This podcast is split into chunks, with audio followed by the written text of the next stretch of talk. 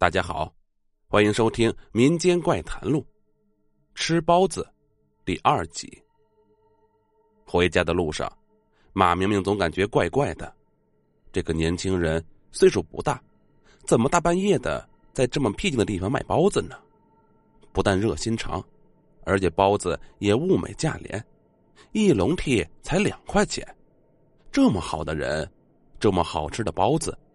如果白天在闹市经营，肯定会大卖特卖，真是让人想不通啊！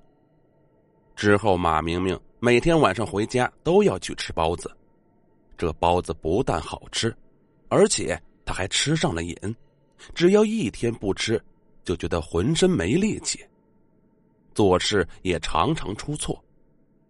为此，老板已经好几次冲他发火了。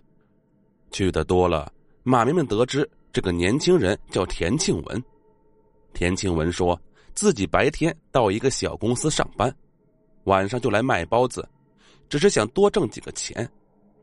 虽然田庆文的解释打消了马明明之前的一些疑虑，但他总觉得这个田庆文浑身上下都透着一丝古怪。特别是最近，田庆文的腿突然瘸了，而且一天比一天瘸得厉害。正当马明明想问个究竟的时候，他的腿竟然又好了，可他的胳膊似乎又出现了问题，衣袖总是湿漉漉的，像是被水泡过一样。这天晚上，马明明又来到包子铺，田静文依然热情的招待了他。马明明一边大口吃着包子，一边问道：“你这包子是怎么做的？这么好吃，是不是放了大盐壳呀？”我都吃上瘾了。田庆文笑而不答。马明明想，也是，如果这包子的做法告诉了别人，让人把这包子做法偷了去，那不是砸自己的生意吗？田庆文说：“这是偏方。”哦，知道知道。你还只能吃两天了。马明明一惊，问道：“你不开包子铺了？”哼，不开了。你已经把我的肉馅儿快吃没了。马明明又问道：“肉馅儿没了可以做呀？啊，不瞒你，只要我一天不吃你的包子，我就浑身没劲儿，做事也犯糊涂。两天以后，你就不会想吃包子了。怎么可能呢？”田庆文略带诡异的说：“可能，可能。”这时，马明明发现他的脸惨白的像一张纸。看着他心惊肉跳的，他连忙低下头，拼命的往嘴里填包子。回到家，马明明躺在床上，怎么也睡不着，他还在想着田庆文的话。他用舌头舔舔嘴唇，口中还满是肉香。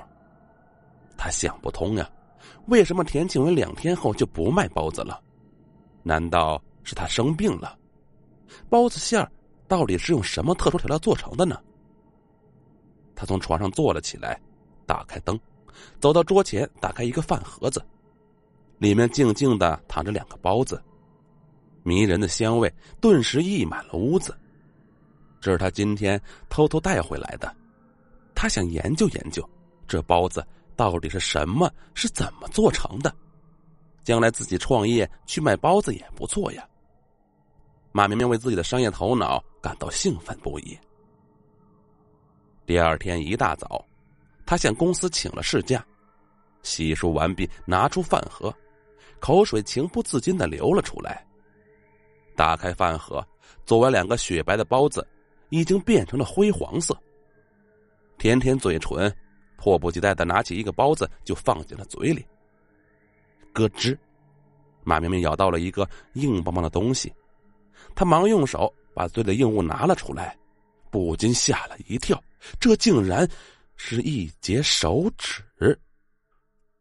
欲知后事如何，且听下回分解。